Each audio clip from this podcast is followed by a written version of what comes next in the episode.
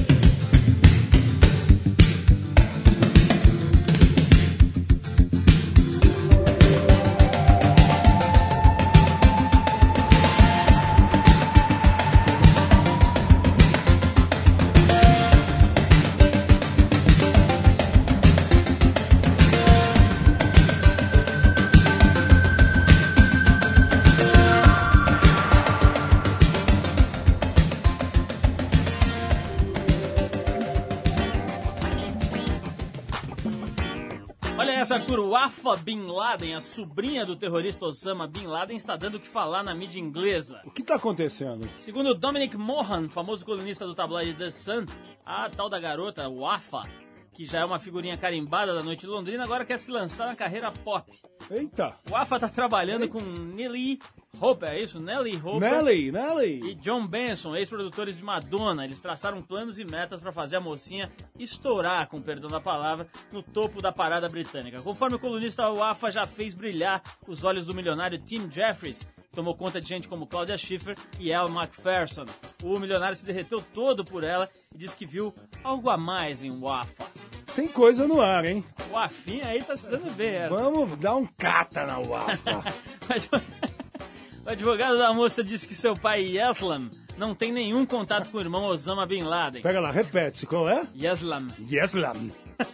não tem, ele não tem nenhum contato com Osama Bin Laden e, claro, também não tem nenhuma relação com o que houve em 11 de setembro. No período dos atentados, o Afinha morava num loft a menos de um quilômetro do World Trade Center. É bacana, né, meu? É, o Afinha tá montada. Tá. Depois do ato de seu tio, ela tratou de se mudar rapidamente da cidade e não vive mais em Nova York. Olha só, família do Bin Laden botando as asinhas de fora. Família do Bin Laden só usa Gucci, Prada e anda de helicóptero, né, Paulo? É, isso eu não sei, mas deve ser, porque os caras têm uma bufufa negra. Ah, né? Os caras estão negra mesmo, literalmente, é petróleo. É isso aí. Bom, um matadouro de Pequim tenta aliviar o estresse dos porcos colocando música suave no ambiente antes de sacrificá-los. Imagina, Arthur, um tipo, tipo um lounge, assim, cheio de porquinho, assim, fumando um cigarrinho, ouvindo um som bem louco. Ô, Paulo, mas justamente, eu tive em Papua Nova Guiné e ali o porco vale mais que a mulher pros tribais, né? Inclusive ele mama na mulherada. Né? Mama, mama e, e neguinho dorme com o seu porquinho, dispensa a mulher e tem até um, aí, um totozinho estranho. Você deve, deve ter ido na torcida palmeirense lá da Papua Papua Nova Guiné. Né? Olha, o Michel Serdão, filho dele, é o presidente da Mancha, não, hein? Mas não são eles que gostam dos porquinhos, deve dormir com os porquinhos. É. Bom, de acordo com um dos responsáveis que foi entrevistado pelo Diário de Pequim, matar porcos tranquilos contribui para a qualidade da carne suína. Suculenta, né? O chefe do matadouro disse que os porcos passam cerca de 12 horas tranquilas e o efeito calmante dos suaves arranjos tocados num piano acabam com as cenas de chiados e dramas anteriores à morte. Você imagina o cargo do pianista, Arthur? O cara que vai lá, estudou a vida inteira para tocar piano pro leitão. Não, essa, essa realmente é cavernosa.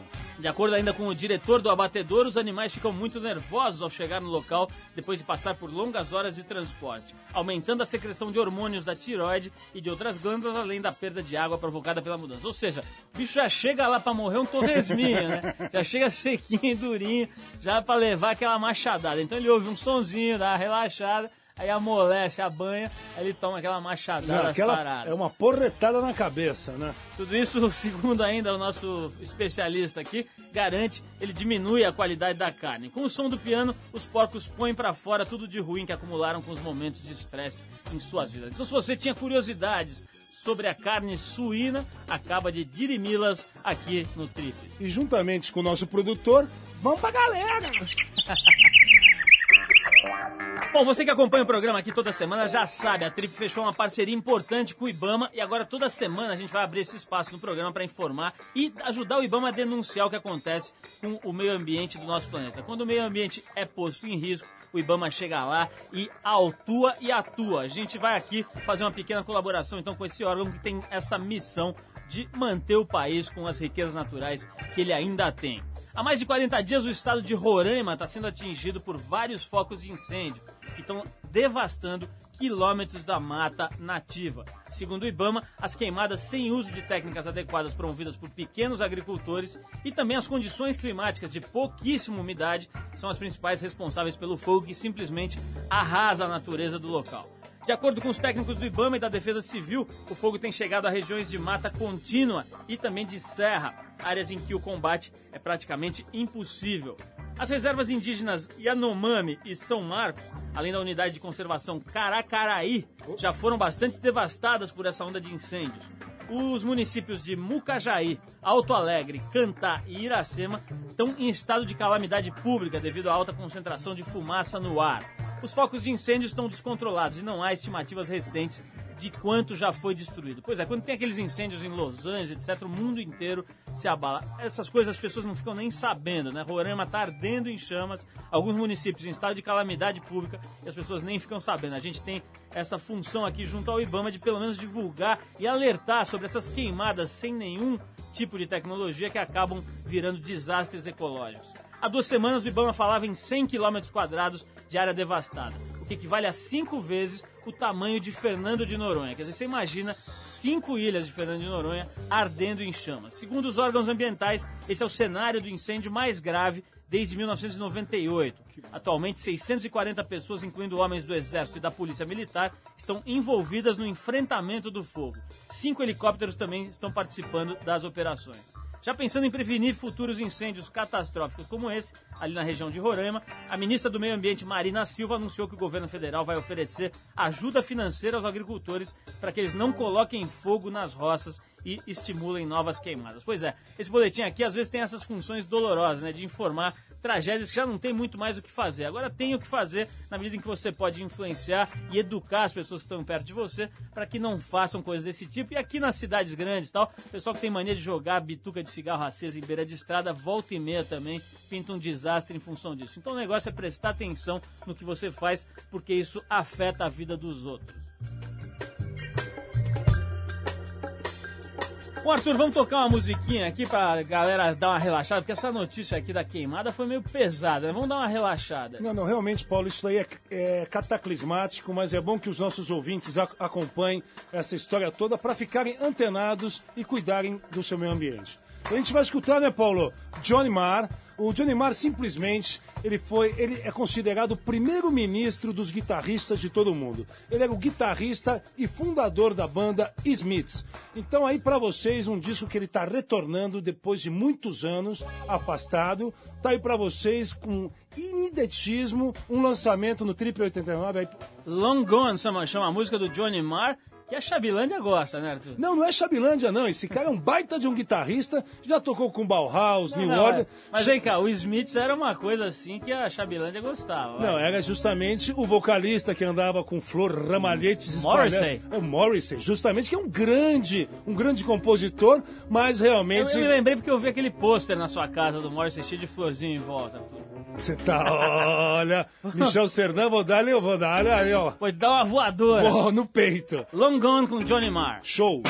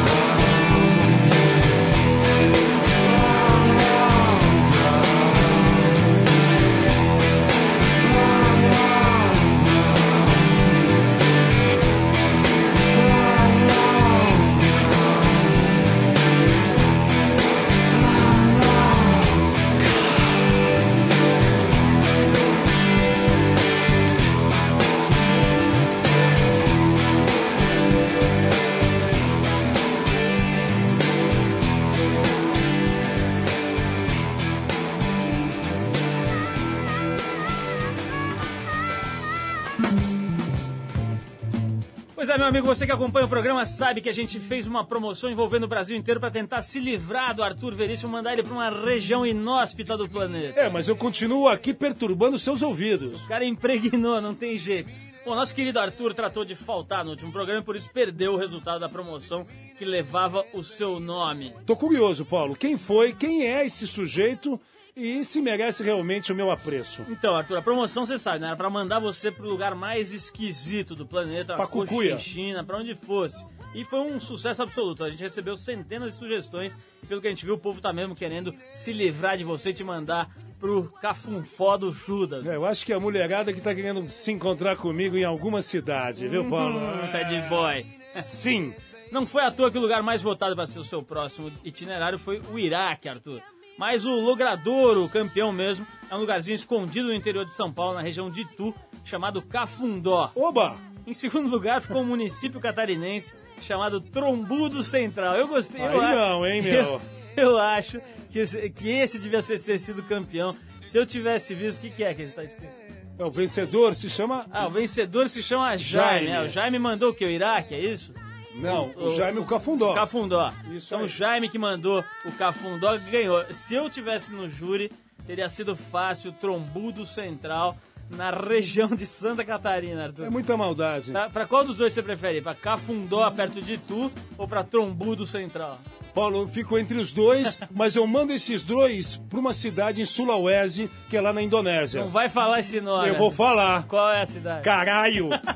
Tô mandando todo mundo pro caralho, porque todo mundo fala, ó, vai pro caralho.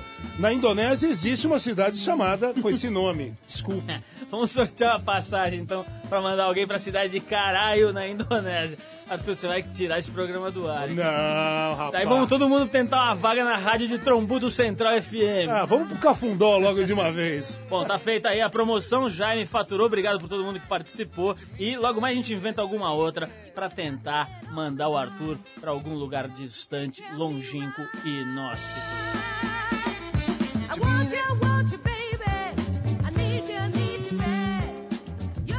A moda foi importada dos Estados Unidos e trazida para o Brasil há muito tempo. Aqui recebeu uma versão abrasileirada e ganhou um estilo muito particular, divertido e com personalidade. Entra ano e sai ano, a TV passa por muitas mudanças, mas eles continuam lá, firmes e fortes, bem fortes, aliás. Até hoje colecionam fãs das mais diferentes idades. É com grande prazer que a gente recebe aqui no programa o lendário lutador de luta livre, um dos precursores do Telecate no Brasil, Michel Serdan. E a sua companhia de luta livre, os Gigantes do Ringue. Michel, antes de mais nada, boa noite. Obrigado por você ter vindo aqui, deixado seus afazeres, seus treinamentos, suas piruetas e suas tesouras voadoras para vir aqui conversar com a gente. Obrigado, Michel.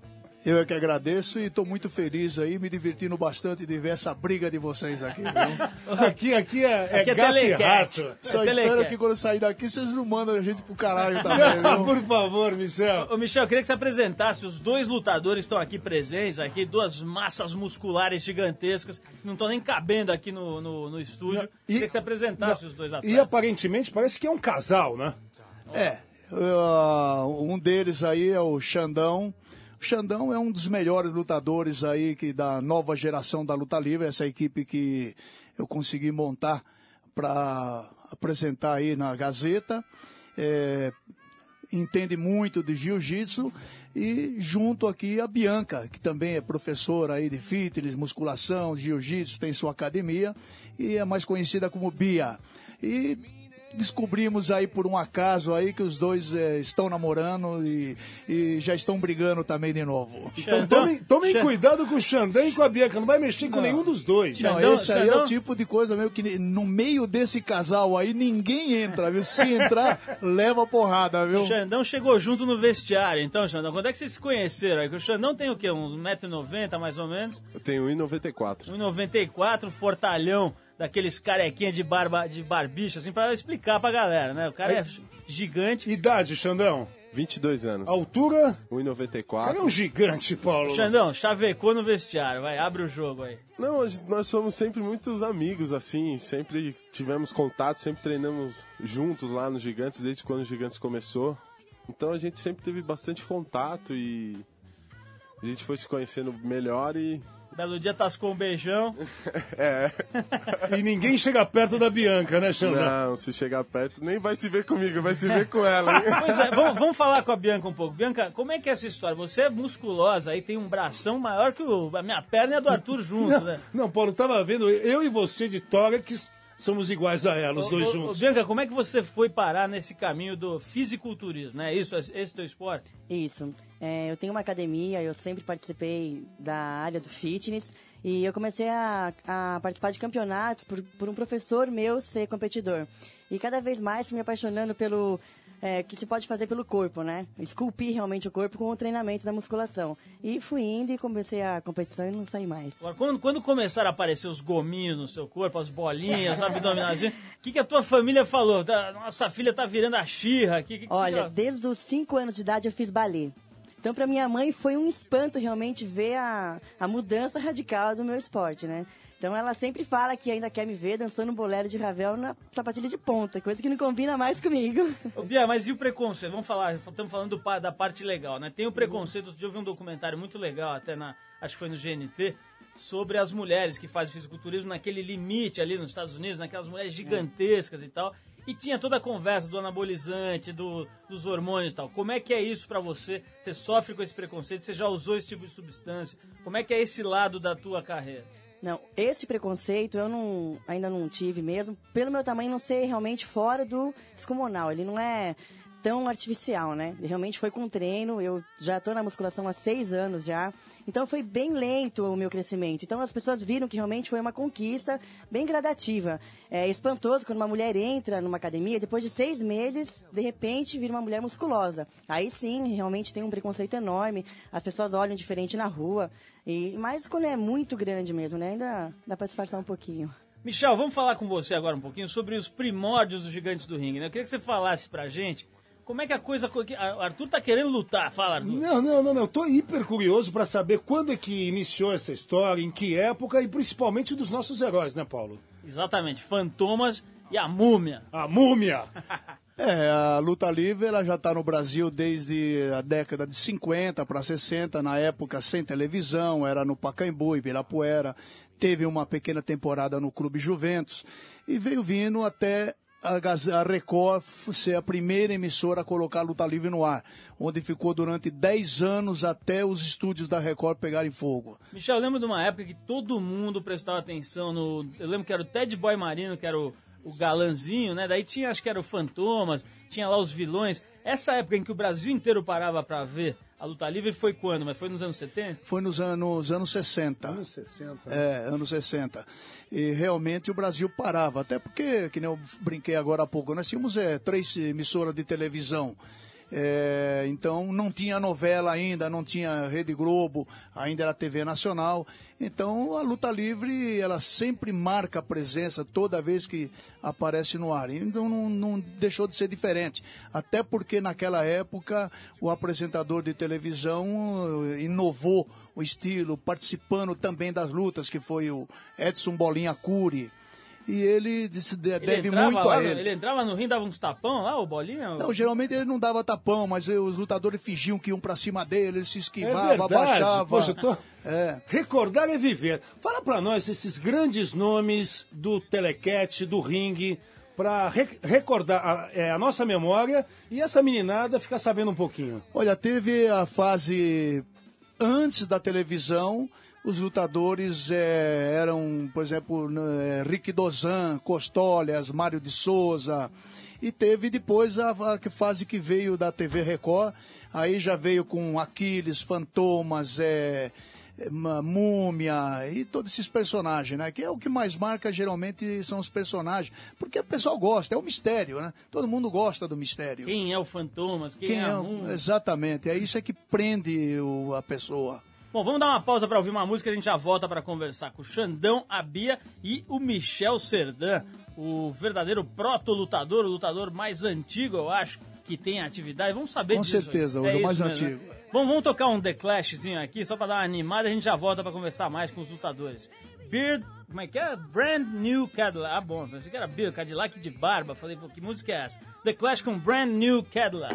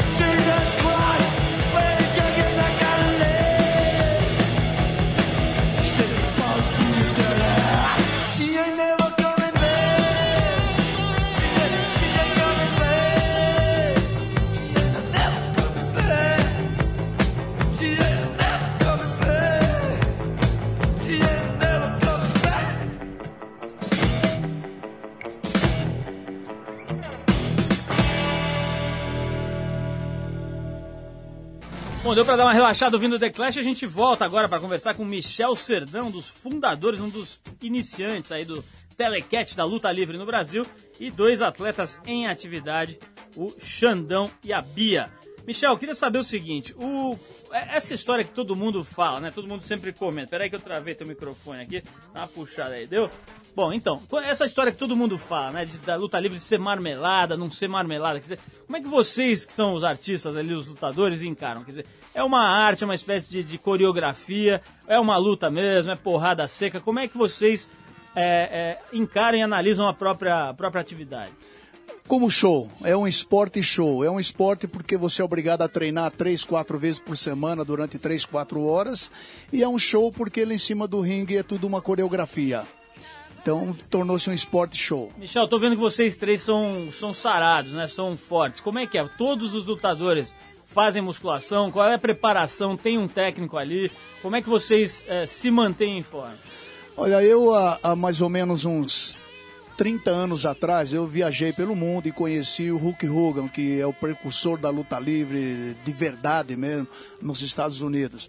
E nessa época ele já era fisiculturista, eu também era fisiculturista, o- e nós achamos que um dia a luta livre tinha que seguir esse, esse rumo. Até porque quando começou a entrar na televisão, aí era tudo era visual. E os lutadores aqui, os brasileiros, os americanos, na época não se preparavam fisicamente. Eles queriam ser lutador. Então não importava o físico e a maioria tornavam-se barrigudos, gordos, porque passa a vida viajando, né? Viajando é restaurante, comendo direto, e nós achávamos que isso tinha que mudar. Ele conseguiu muito antes de mim, porque na- nos Estados Unidos a luta, a luta livre virou uma paixão, virou uma loucura. É, hoje ocupa as três primeiras posições no Ibope americano, e o nosso é mais, foi mais difícil, está sendo mais difícil. Mas eu estou conseguindo transformar eh, a imagem do lutador brasileiro. É, há anos atrás, quando você via um gordo na rua, você fala, ô, esse gordo deve ser lutador. Hoje não, hoje você vê um cara forte na rua, fala, ô, esse cara deve ser lutador. E isso me deixa muito feliz, até porque deixou de ser brega, só por causa dessa mudança que houve na luta livre. Antes era brega, você não, não, não assumia que assistia a luta livre.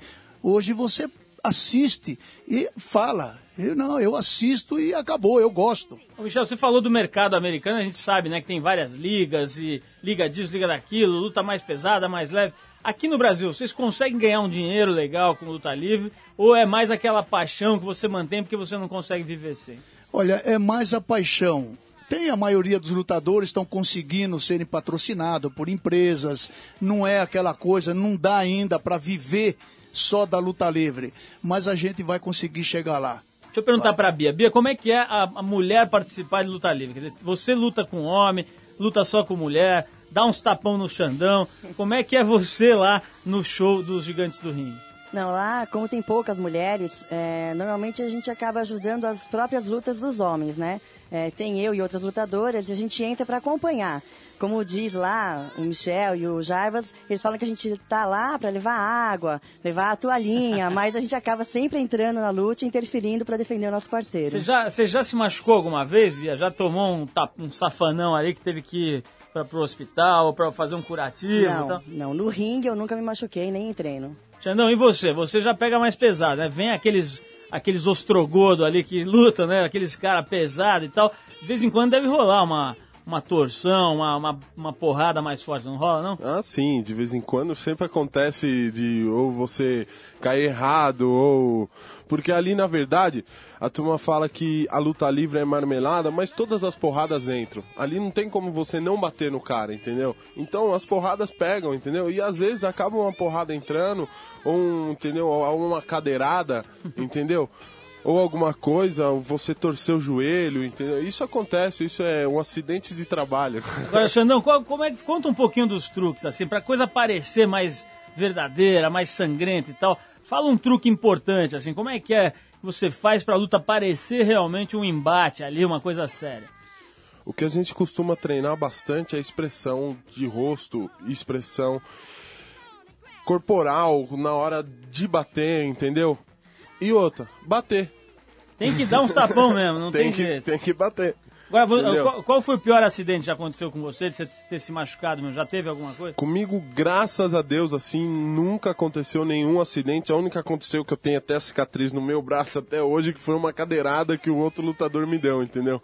A única coisa, assim, que eu tenho até hoje, assim. E uma vez que eu machuquei o joelho, mas foi light. Agora, Xandão, você e a Bia, vou fazer uma pergunta íntima aqui, hein? Olha só, momentos de tensão.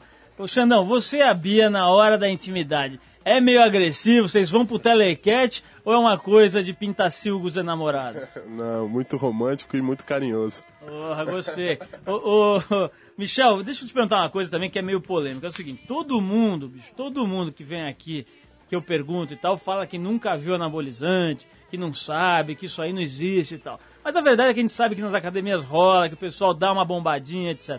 Como é que a tua visão tá no fisiculturismo há mais de 30 anos? O que, que você tem a dizer sobre isso? Dá pra tomar isso sem se matar? Não dá pra tomar em hipótese nenhuma? Como é que é a tua visão? Olha, é, é que nem eu dei uma entrevista no Jô há uns dias atrás aí.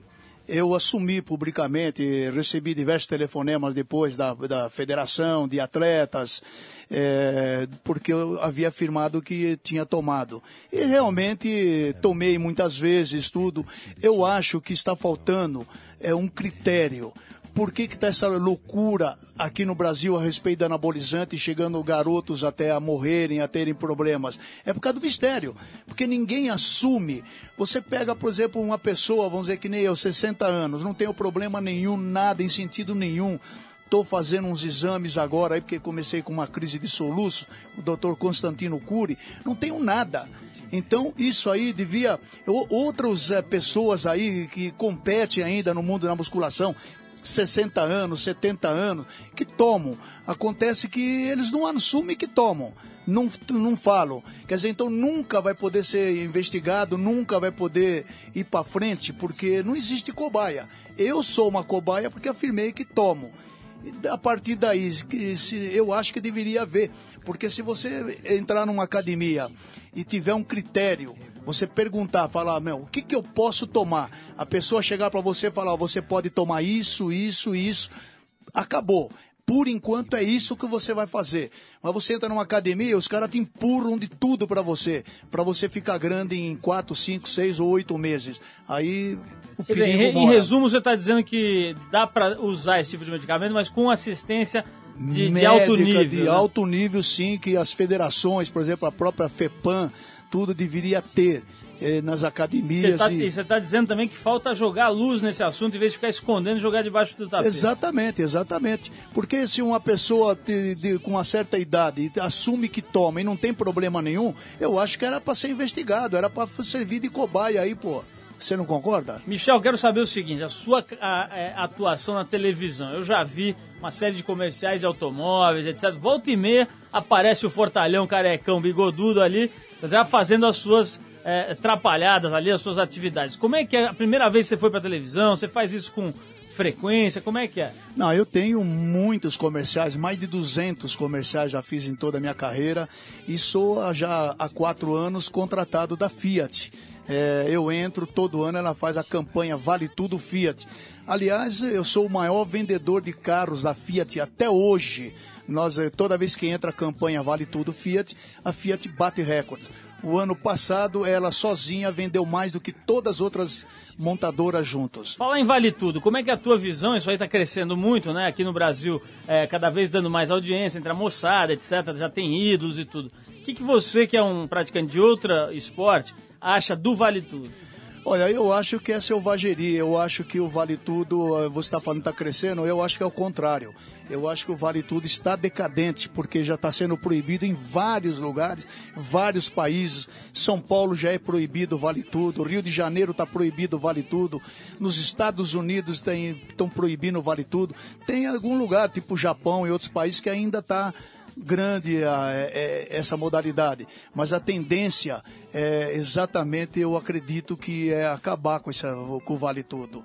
Xandão, quero saber, pra gente terminar, quero saber de você o seguinte, a gente tá aí na iminência de uma guerra, né, tá aí essa tensão toda no mundo, né, a gente tá falando de violência em alto grau. Vocês que brincam, vamos dizer assim, com o conceito de violência e, e transformam isso num show, o que, que você acha que devia acontecer agora? Você é a favor da guerra, é a favor da paz? Como é que é a tua visão como um garotão que tá praticando esse esporte?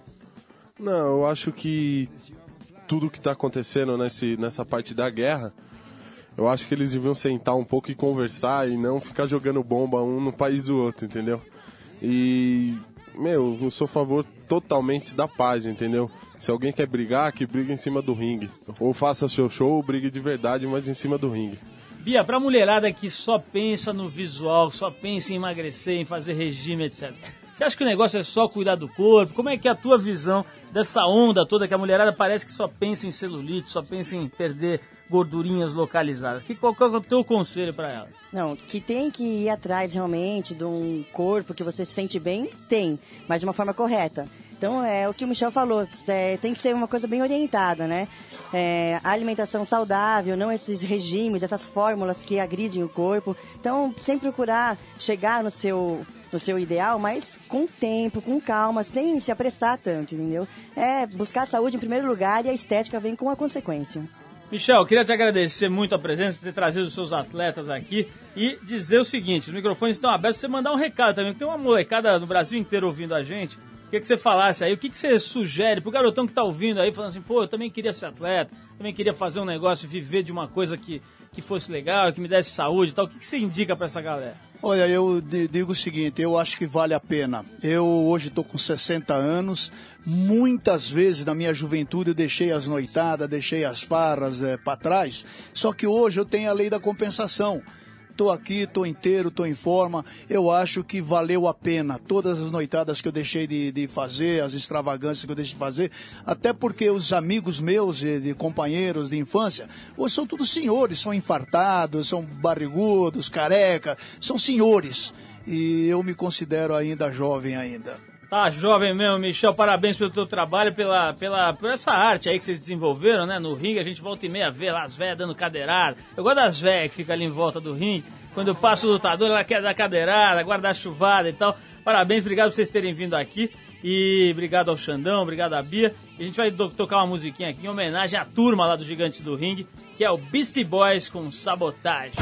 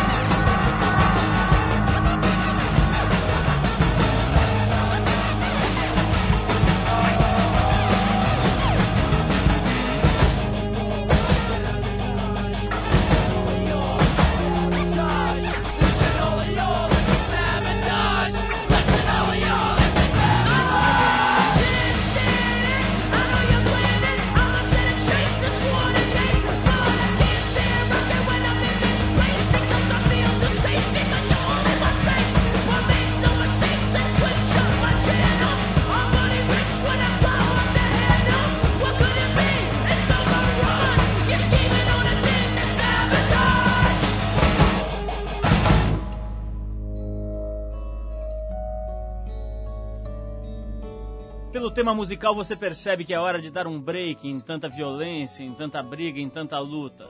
É chegado o momento mais nobre do nosso programa. Sim, é hora de aliviar todos os anseios e angústias dos nossos ouvintes que vivem em cidades grandes e opressoras. O camaleão se apresenta. Para nós, Arthur, resgatar da lama e salvar essas almas perdidas é mais do que um compromisso, é uma missão. Justamente, Paulo Lima. Obrigado. E é por isso que a gente investiu alto para trazer a sabedoria e a sapiência do mestre Pedro de Lara. Todo mês, na hora que eu assino o cheque, eu vejo como a gente investiu alto. Sim, meu coração realmente, Paulo, acompanhando todas as palestras e dicas de Pedro de Lara, ficamos enobrecidos. Aliás, o teu cheque também anda meio alto, vamos cortar. Pode ser, Paulo Lima, pode, pode ser. Só para lembrar, quem também quiser abrir o coração para o nosso guru, pode escrever para radio@revistatrip.com.br. Se você tem aquele probleminha, aquele probleminha de ereção, aquele pro- probleminha de mau hálito na hora do amor, enfim, qualquer tipo de perversão e desvio, Ou alguma dica sobre algum afrodisíaco? pode mandar para radio@revistatrip.com.br. Bom, a carta de hoje vem do boleiro Mariano, que está vendo sua esposa se aventurar numa vida que não é exatamente a que ele havia planejado, Arthur. Que história cabulosa é essa, Um Paulo? jogador de futebol atravessa um período esquisito. Parece alguém. Podemos ir à missiva? Por favor. Obrigado.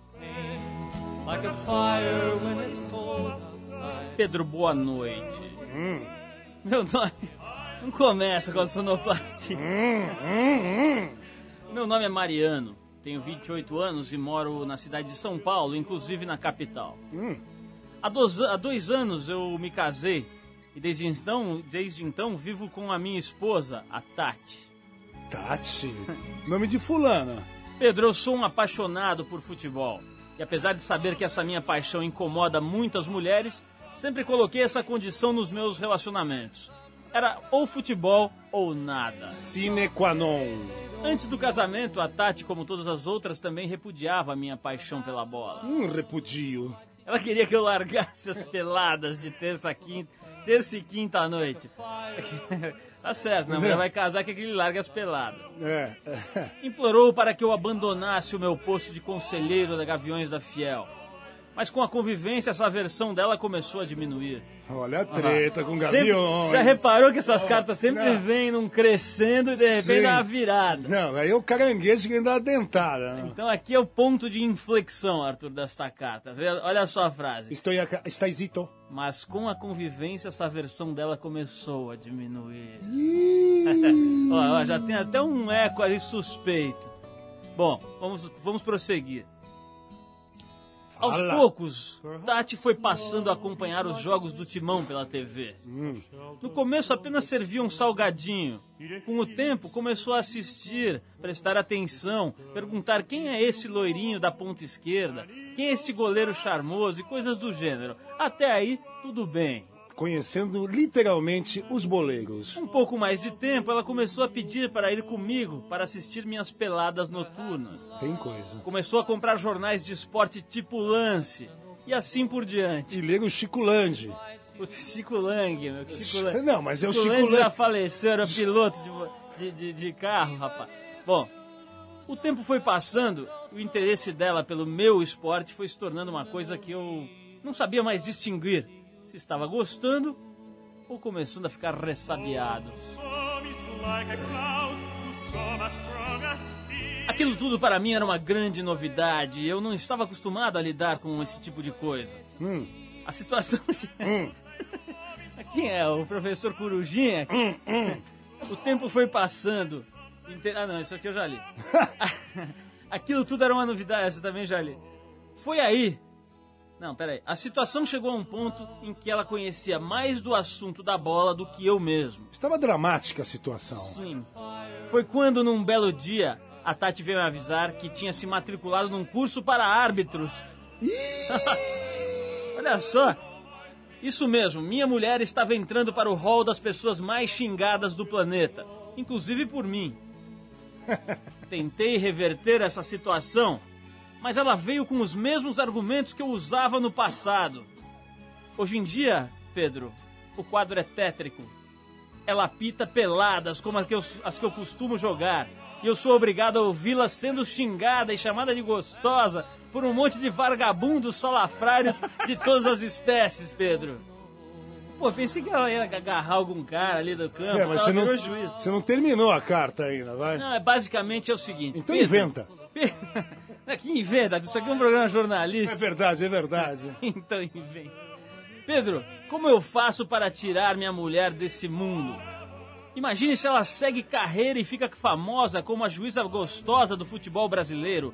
Uma espécie de Armando Marques de coxas roliças, Pedro. A pelada mais famosa. Não conseguirei viver com este tipo de dilema. Minha última esperança é um programa radiofônico explicitador como esse. Oh, oh. Um abraço deste amante do futebol e amante de sua pequena Tati, Mariano. Vamos acompanhar, né, poxa, a Olha que opinião do Pedro, Arthur, né, Paulo? Veja que situação difícil. A gente tinha que chamar até o Jairo Bauer aí pra dar uma força nessa, hein? Poxa, eu acho que tem coisas, eu acho que tem que chamar Sigmund Freud mesmo da tumba aí.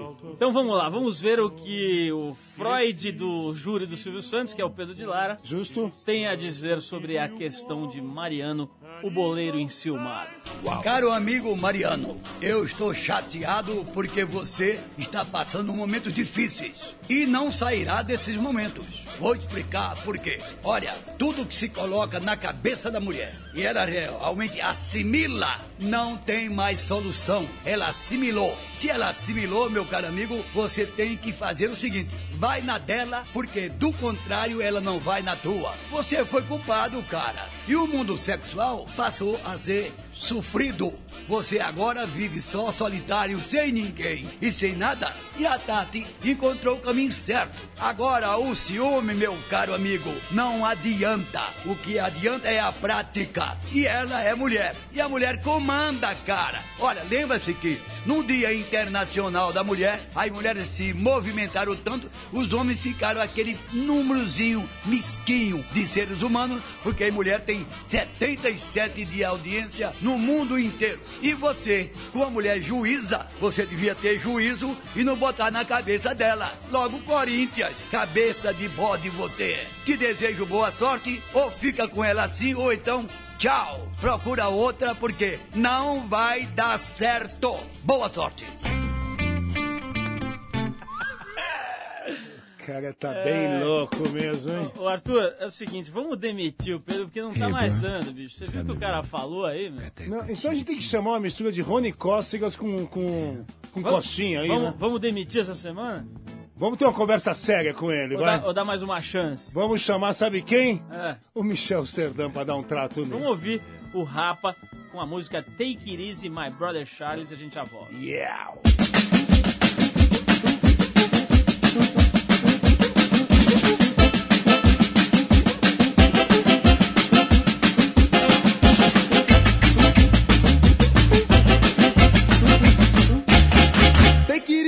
My brother Charlie. Take it easy, meu irmão de cor.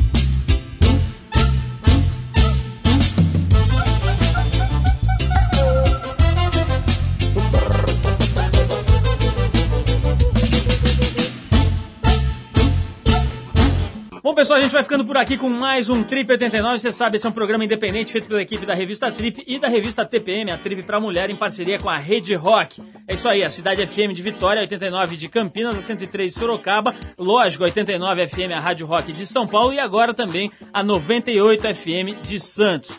Apresentação é de Paulo Lima com Arthur Veríssimo, a direção de Ana Paula Ueba, produção de Eduardo Marçal, colaboração de Bruno Nogueira e trabalhos técnicos hoje do Super Mega Chapinha. Quero mandar mais uma vez um abraço pra galera que tá reunida ali, ouvindo a gente aqui em São Paulo. Tem mais de 50 pessoas ligadas. Vovô Alemão, Lude, Giba, Cachorrão, Abuja, o Cello, Perna, o Palota, todo mundo ligado aqui. Um super abraço e façam mais um brinde aí pra gente, porque a gente queria estar aí com vocês. Bom, quem quiser escrever pra gente, pode mandar sua carta pra rádio arroba revistatrip.com.br rádio arroba revistatrip.com.br Terça-feira que vem a gente tá aqui com você de novo, ligado na Rede Rock. Abração e até lá.